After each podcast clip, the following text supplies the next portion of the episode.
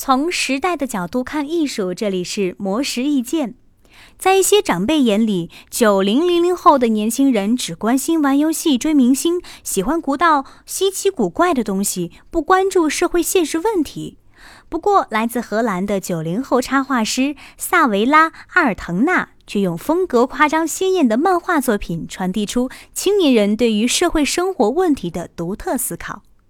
萨维拉从小就对色彩充满兴趣，不论是购物还是浏览图片，他的关注点都在色彩上。因此，他的插画作品也大多具有大胆鲜亮的色彩以及夸张变形的形状。萨维拉表示，自己刚开始只是随心所欲地进行绘画，但是美国歌手碧昂斯的音乐专辑《柠檬汽水》影响了他的创作方向。